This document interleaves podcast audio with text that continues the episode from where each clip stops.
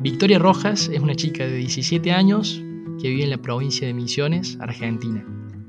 Es hija de docentes y por eso desde muy chica en su casa ya estuvo en contacto con el mundo de las pruebas, de los exámenes, de las correcciones. Más que estudiar, le gusta aprender y ella está convencida de que la educación es clave para que una sociedad avance y mejore. A lo largo de su vida, Vicky se fue embarcando en distintos proyectos que le presentaron nuevos desafíos y su último gran logro es haber quedado seleccionada de entre miles de postulantes en la lista de los 50 mejores estudiantes de todo el mundo. ¿Qué la motiva? ¿Quién la motiva? ¿Qué espera lograr en el próximo tiempo? Esta es la historia de Victoria.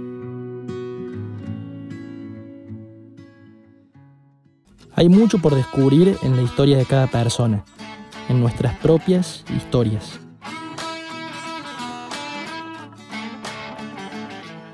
En esta segunda temporada de entrevistas voy a entrar en esas experiencias que muestran que a pesar de ser distintos, no somos tan diferentes. Soy Cristóbal Cravero y esto es Descubrimiento Podcast. Para los que no te conocemos tanto, ¿quién sos? En pocas palabras, ¿quién es Victoria Rojas? Uy, creo que es una pregunta muy compleja para empezar. Pero bueno, Victoria es una estudiante de 17 años de Posadas Misiones.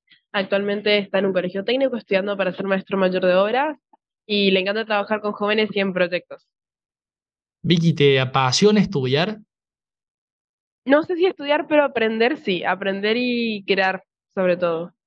¿Y desde cuándo? ¿Te parece que siempre tuviste esa pasión por aprender o fue surgiendo en algún momento de tu vida? Bien, algo a destacar es que mi familia, mis dos padres son docentes, mi mamá por la parte más de artes y mi papá más por lo que es informática y programación. Entonces tenemos como esta combinación de la parte lógica y creativa desde muy chiquitos. Y bueno, algo también de la realidad de la docencia en Argentina es que hay que trabajar muchas horas, sobre todo cuando se está empezando una familia, ¿no?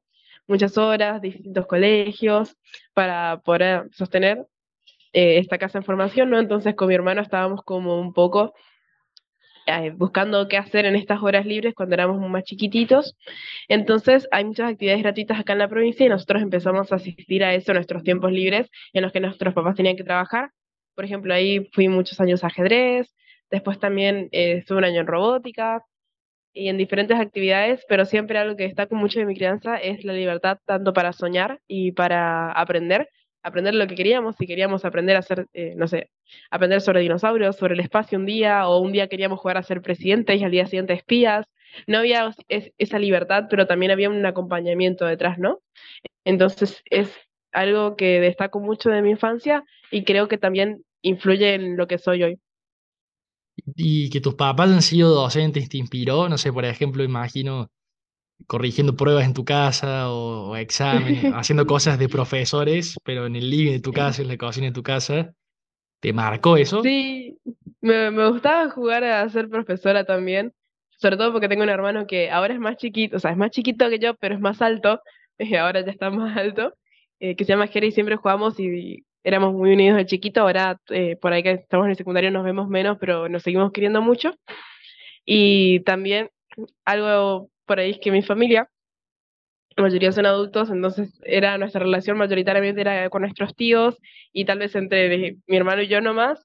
Entonces, por ejemplo, cuando nos cuidaba nuestra tía Bea, que trabajaba en consultoría en ese momento, jugábamos a, a ayudar con las encuestas o cosas del estilo. Entonces, cosas así. Y también de chiquitita, por ejemplo, me gustaba enseñar ajedrez, las cositas más básicas y cositas así. Bueno, te tengo una pregunta de vuelta, volvemos a las preguntas difíciles. Ahora, como en dos planos. Em, o sea, para vos, ¿qué es estudiar o aprender? Más bien, como decías vos. Pero mm, si querés la, respuesta más teórica y después, ¿qué es para vos? ¿Qué, ok. Eso, ¿qué significa para vos? Bueno, para mí, eh, siento que entre estudiar y aprender hay una diferencia, que estudiar al menos con lo que el sistema educativo tradicional propone, es esto de tener un libro o puede estar dividido en dos partes, que es la mecanización de factores, así como también puede ser la parte de la memorización. Entonces tenemos esas dos como cosas más automáticas de cierta manera que se van repitiendo a lo largo de lo que se denomina como em, estudiar, ¿no? Entonces, estudiamos fórmulas para después repetirlas y repetirlas. Estudiamos textos de memoria para después volverlos a escribir. Y yo siento que aprender es una parte más que involucra al, al alumno, al estudiante, ¿no? Como, como protagonista de cierta manera. Aprender está más relacionado con acceder a un campo de herramientas y ver de qué manera podemos aplicarlas para resolver diferentes desafíos que se nos encontramos, tanto académicos como en nuestro entorno de la vida real, por así decirlo. Muy bien. Bueno, y claramente la, la noticia del momento, como bien sabes, es que sos quedaste seleccionada como una de las 50 estudiantes más, mejores estudiantes del mundo. ¿Qué significa para, bueno, también para los que no sabemos tanto, eh, quién lo elige, si es de este año, bueno, más o menos, eh, contanos un poco.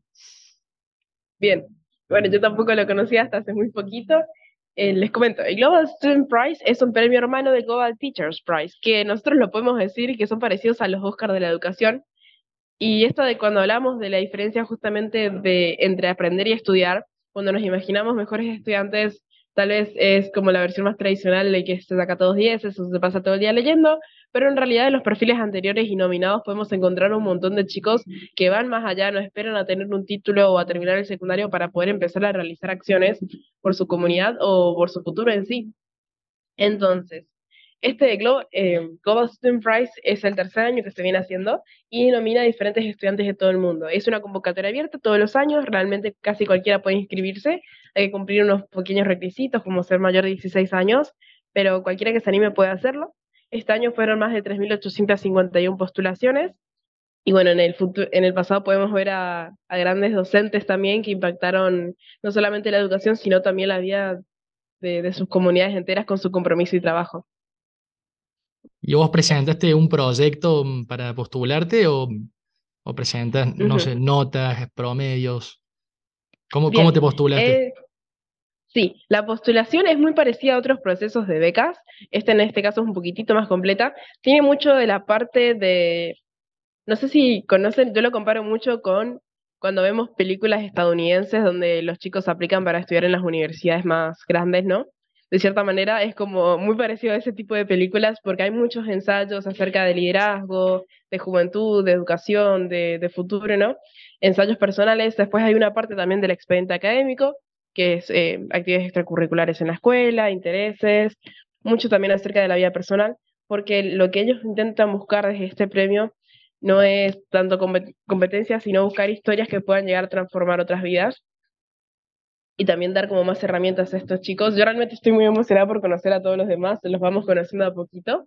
Acá en Latinoamérica somos 10, este año me toca hacer solamente a mí en Argentina, pero bueno, estoy muy emocionada por, por poder conocerlos y es no solamente esto de superar los desafíos ya puestos en la escuela, sino que es buscar nuevos desafíos que tal vez no están en nuestro entorno y poder superarlos.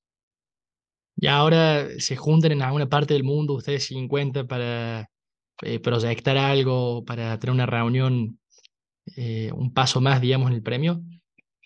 Sí, ahora, bueno, a finales de agosto se van a conocer a los 10 finalistas y a finales de septiembre al ganador que se lleva 100 mil dólares. Eh, por el momento nos estamos conociendo de manera virtual, de a poquito. Y bueno, los eventos irán surgiendo. Sé que para los 10 finalistas sí viajan a, a un lugar que todavía es secreto, el lugar donde van a hacer las nominaciones, pero por el momento conociéndonos de manera virtual. ¿Te imaginaste cuando te inscribiste que ibas a quedar vos entre los 50? No, la verdad que no, no, lo esperaba. Eh, tuve experiencias anteriores aplicando a distintas becas y siempre es intentar dar lo mejor en ese momento, pero como no ilusionarse, ¿no?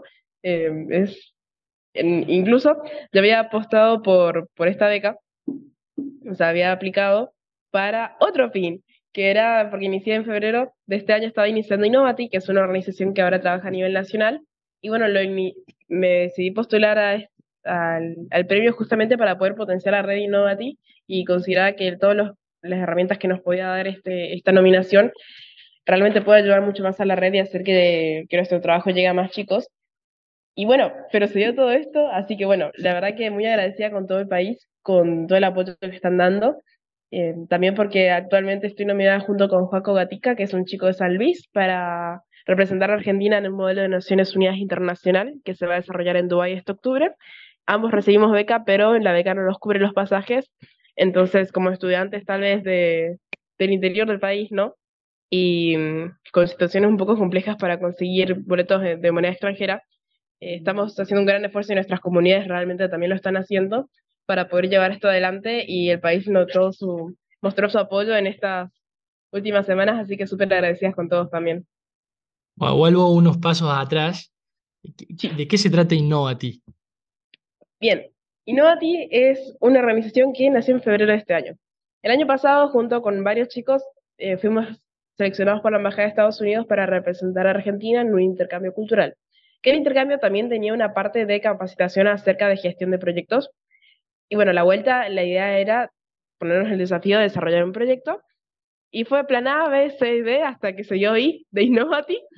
Eh, se dio en primero de febrero, ya llevamos más de seis meses trabajando.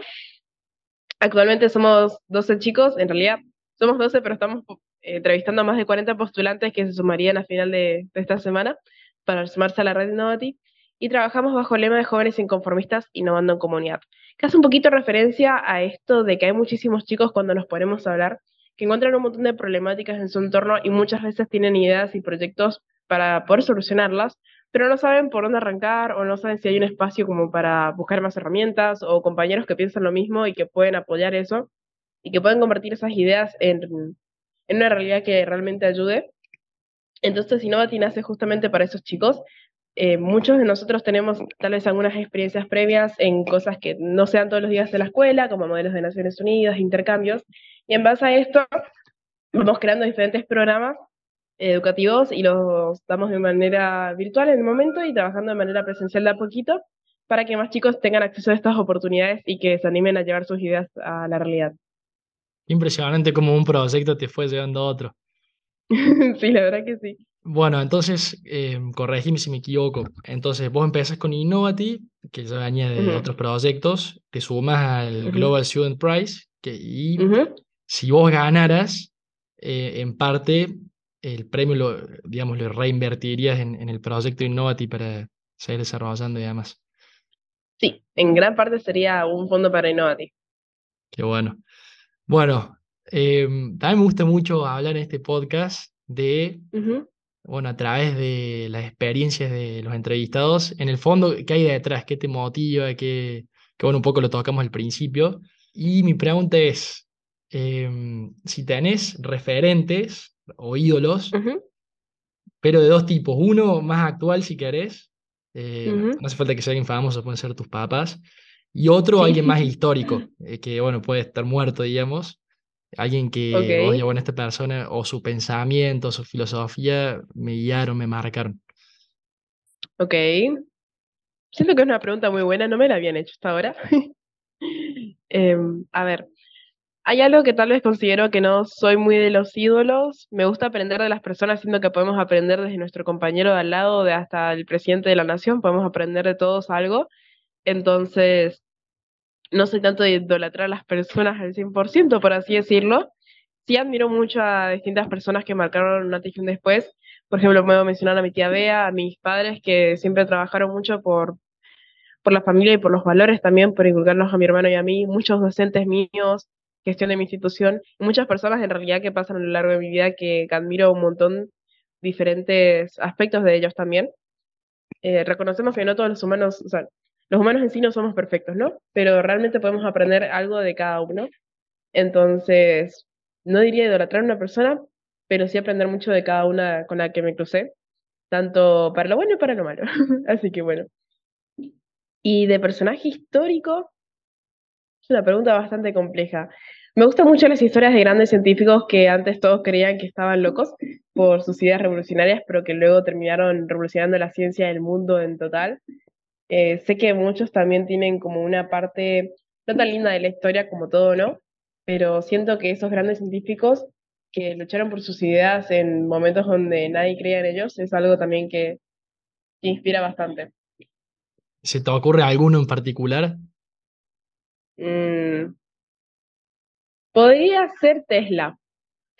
Y si... Porque Tesla tenía grandes ideas realmente, no todas la pudo llevar a cabo, pero casi nadie creyó en él. Y como grandes artistas, por ejemplo, no sé, Da Vinci, no, Da Vinci, bueno, también Da Vinci lo, lo, lo idolatraron en su época, pero tal vez mm, Van Gogh, son artistas que murieron casi en la pobreza total. San Martín, San Martín luchó por nuestra patria y terminó muriendo casi en la pobreza total. Son muchos, muchos artistas, muchos grandes precursores de la cultura y de la humanidad en general, que no tuvieron como reconocimiento en ese momento, pero su motor inicial siempre fue luchar por sus ideales y por un futuro mejor para un sector de la sociedad, más allá de la aprobación o no de su entorno. Me, me pongo en el lugar de docente y tengo una pregunta de examen. Entonces tenemos, eh, entre otros, ¿no?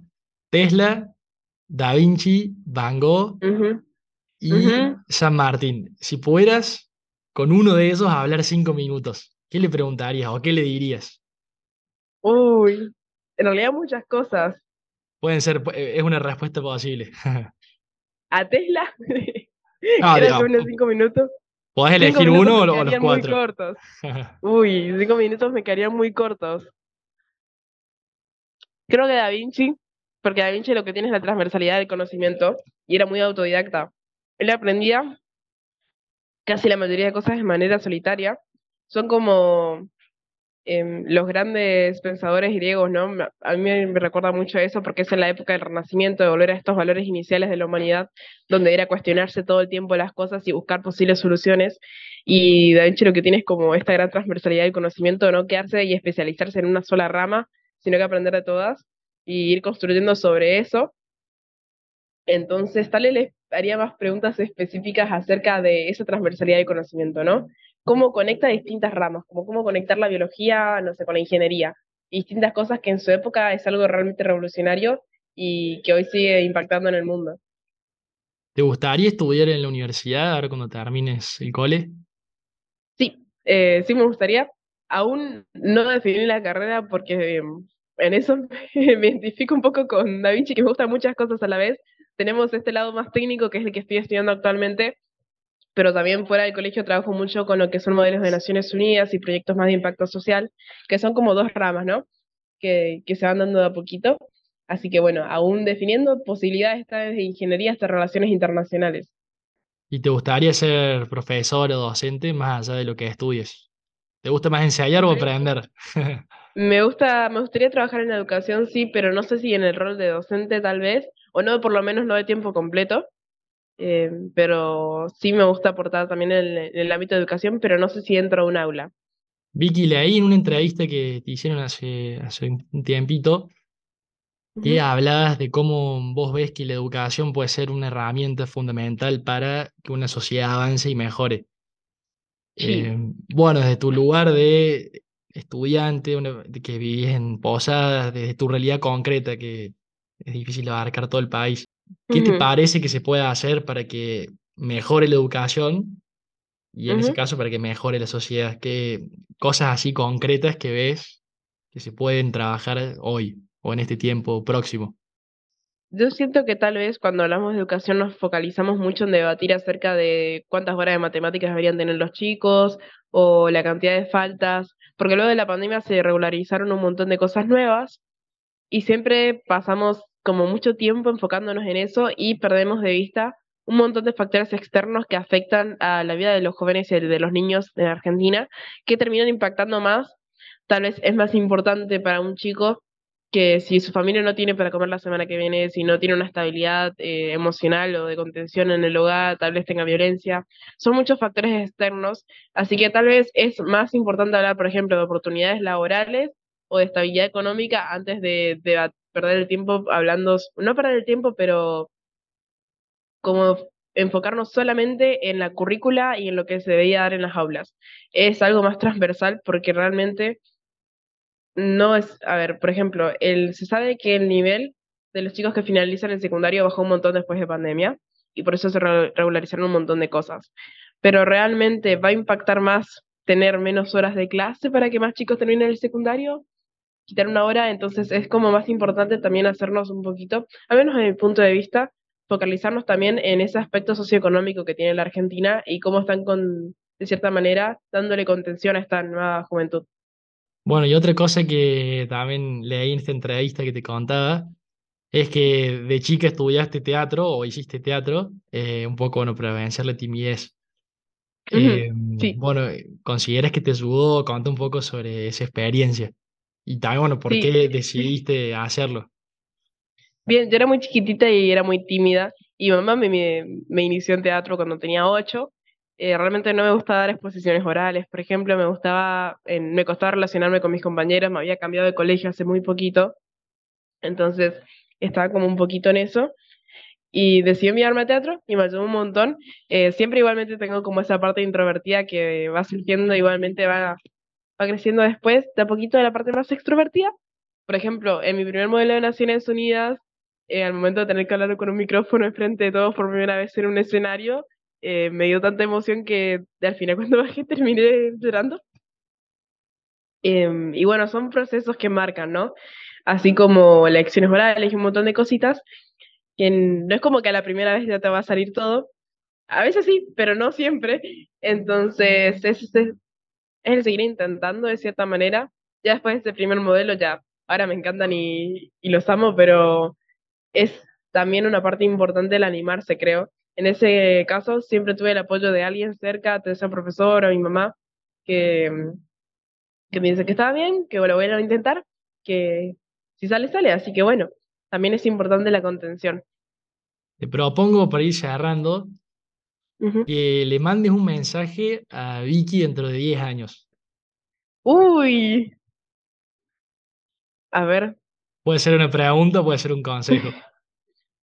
em, tal vez preguntarle si todo el trabajo está dando frutos, si, o sea, si Novati está pe- realmente ayudando a más chicos en todo el país y si cree que aprovechó sus años de adolescencia de la mejor manera. Creo que esas son como dos preguntas. Es algo que me gusta hacer y recomiendo a los chicos tal vez, por ejemplo, eh, antes de irnos de viaje, la experiencia Youth Ambassadors nos dejó escribirnos cartas a nosotros antes del viaje con muchas preguntas y leerlas después y responderlas en otra carta. Es algo súper lindo también para hacer. Muy bueno, buena técnica. Bueno, y por último, esto, eh, este proyecto se llama Descubrimiento Podcast Y me gusta terminar preguntando cuál es tu descubrimiento. Bueno, en, en- vos que tenés 17 años, en tus 17 años de vida, eh, tus estudios, tus proyectos que bien contaste, si pudieras resumir en, digamos, una frase, una enseñanza, decir, bueno, yo, Victoria, descubrí esto, este es mi legado. Uy, qué grandes preguntas. Creo que descubrí que realmente dentro de cada persona hay una chispa y algo bueno para aportar en este mundo. Solamente hay que darle un empujoncito para que salga a la luz y que para que empiece a impactar. Creo que eso sería. Vicky, eso es todo, un gusto. Bueno, Bueno, mucha Bueno, suerte ahora y trae la copa para Argentina. Traete el primer puesto. bueno, muchas gracias por su tiempo, por el espacio y espero que tenga linda tarde. Soy Cristóbal Cravero y esto es Descubrimiento Podcast.